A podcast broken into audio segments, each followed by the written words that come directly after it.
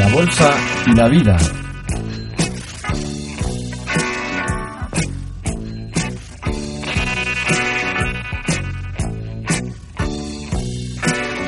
Con Paco Álvarez. Papá, me interesó lo que decías a mamá ayer cuando volviste de la universidad, después de haber participado en una charla debate sobre los bancos. Pero creo que no lo comprendí todo. Dijiste, creo, que una parte de la culpa de, los que, de que los bancos no sean éticos la tenemos nosotros. Y eso me sorprende porque lo que yo escucho en la radio y en el cole es culpa, es, es que la culpa de la crisis económica la tienen los bancos y los políticos. Pues mira, Andreas, también habrás escuchado en casa en alguna ocasión algo parecido, pero entonces solo has escuchado una parte de la película. Vamos a ver. Es cierto que el modelo económico que tenemos, pues los bancos y los políticos y el modelo, como he dicho, son los principales responsables de la crisis económica. Pero nosotros también tenemos una parte de responsabilidad. Me explico.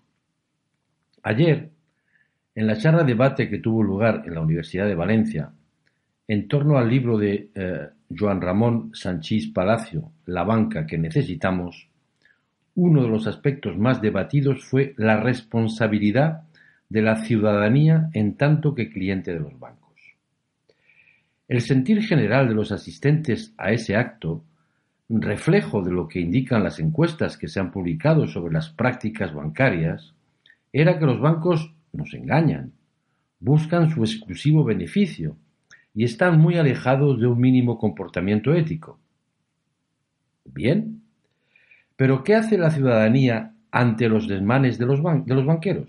Por ejemplo, el cliente del banco X que critica las tropelías que dicho banco ha realizado o constata que dicho banco no tiene un comportamiento ético.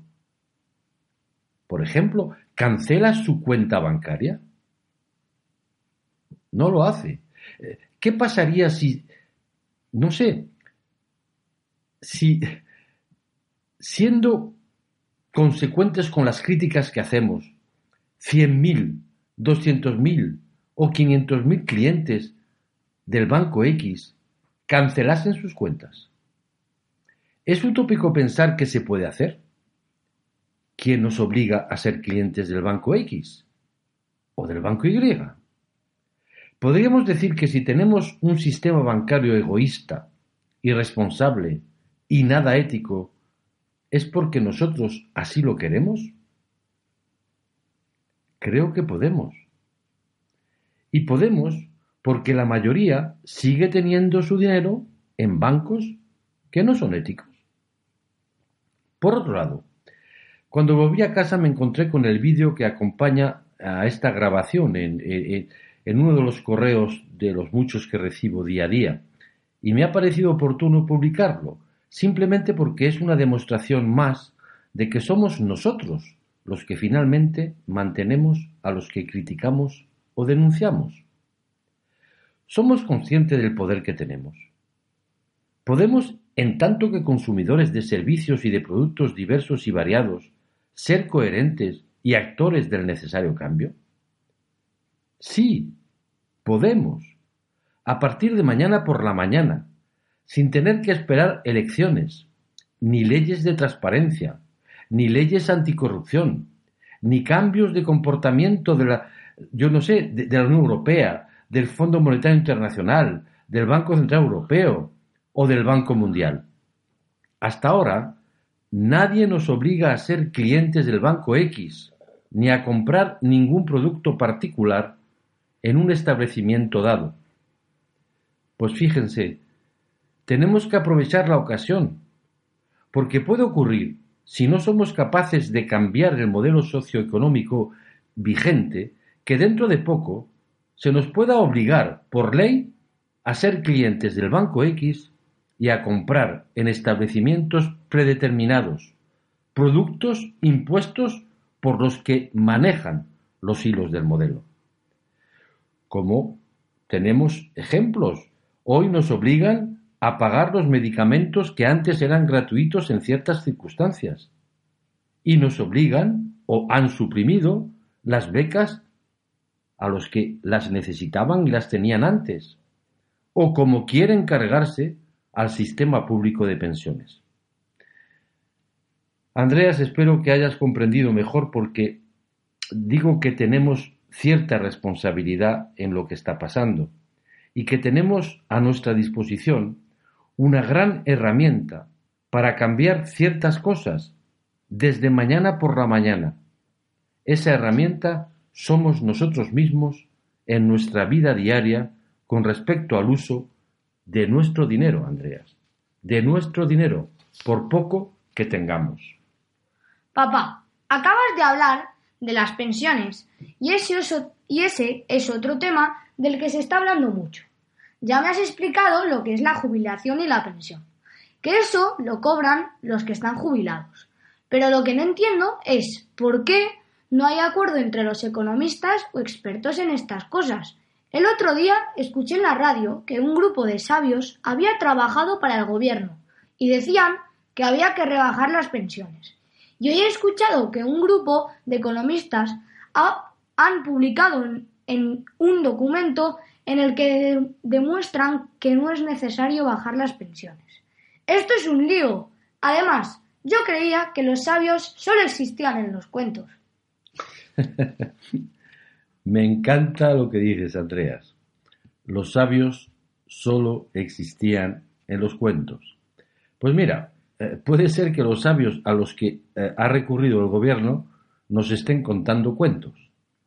Efectivamente, hoy se ha presentado en el Parlamento un estudio elaborado por una veintena de personas, entre las que se encuentran economistas de prestigio, que desmonta los argumentos utilizados por los sabios del gobierno. Los seguidores de estas grabaciones pueden acceder al documento que hemos subido a la web y que ellos mismos juzguen sobre lo que se dice en su contenido, en lo que dice este documento. El título es En defensa del sistema público de pensiones y rebate punto por punto los argumentos utilizados por los sabios del gobierno. Por ejemplo, los sabios del gobierno dicen que la sostenibilidad de las pensiones es un problema económico, cuando puede ser que sea un problema político, simplemente porque la sostenibilidad de las pensiones no depende exclusivamente de cuántos son los que producen, sino cuánto se produce. El documento indica que, como se puede comprobar, Hace ya muchos años que todos los servicios de estudios de las entidades financieras y similares, apoyados y jaleados por organismos internacionales, comenzaron a emitir informes acerca de la inviabilidad del sistema público de pensiones. La postura de, eh, en esos momentos oscilaba, pues como hoy, ¿no? Desde los más radicales, que pedían y, piden que la sustitución Mm, por planes privados, hasta los medianamente posibilistas, que, tan solo pretendían su reforma, de manera que los gastos sociales no se incrementaran e incluso se redujeran, que es lo mismo que lo que han dicho eh, recientemente los sabios del gobierno.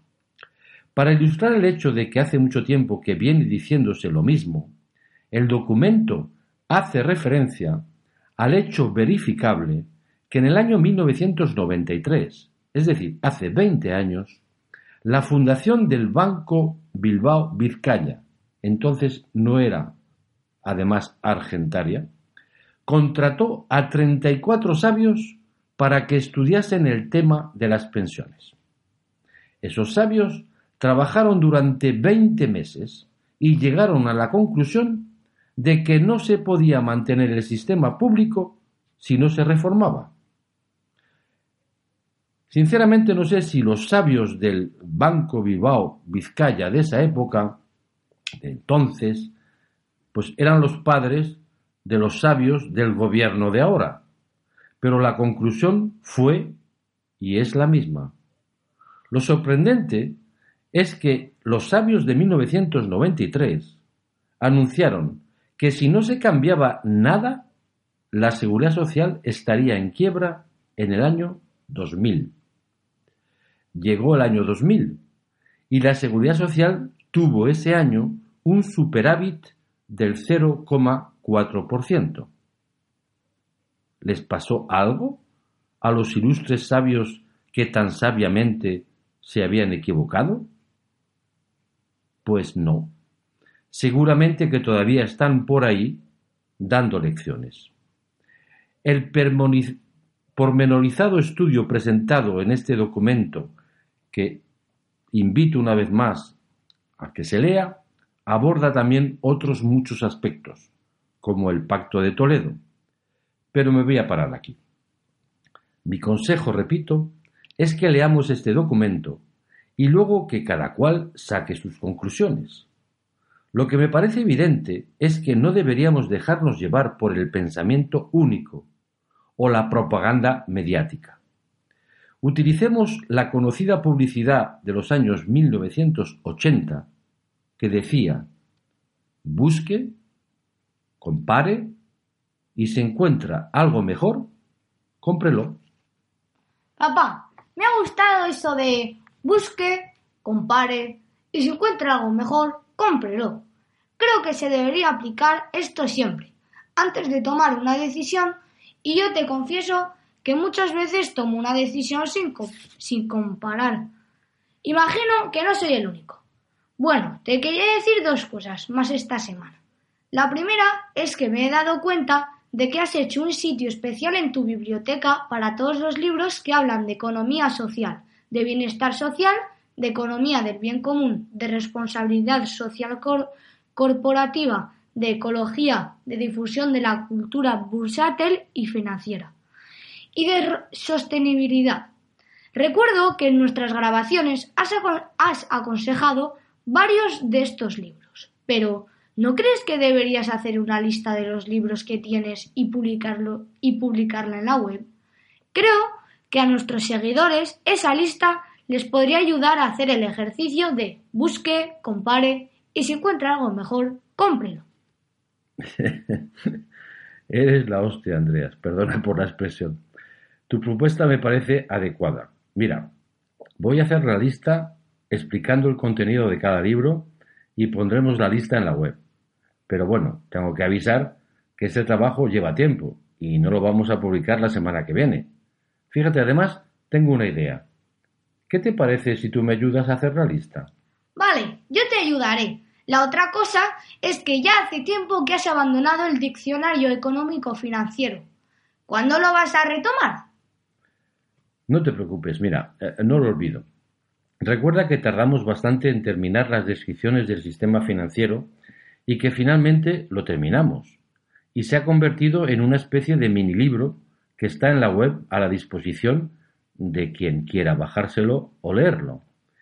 El problema es que debemos compaginar cuatro aspectos en estas grabaciones. Las noticias socioeconómicas que generan interés, los temas que generan inquietud entre los seguidores de la web que nos envíen sus correos haciendo preguntas, la explicación de términos económico-financieros y el tiempo que debemos acordar a las grabaciones, que no puede ser muy largo porque, mira, no es lo mismo escuchar un programa de radio y poner en tu ordenador, te pones tú a escuchar exclusivamente lo que nosotros decimos. No hay que ser muy largo, ¿sabes? En este contexto, encontraremos el hueco para seguir con el diccionario económico financiero, no te preocupes. Esta semana pido encarecidamente a nuestros seguidores que reflexionen sobre lo que pueden hacer en tanto que consumidores y que reflexionen sobre el tema de las pensiones, leyendo lo que han dicho los sabios seleccionados por el Gobierno y el documento que lleva por título En defensa del sistema público de pensiones. Nada más y nada menos. Buenas noches y buena suerte.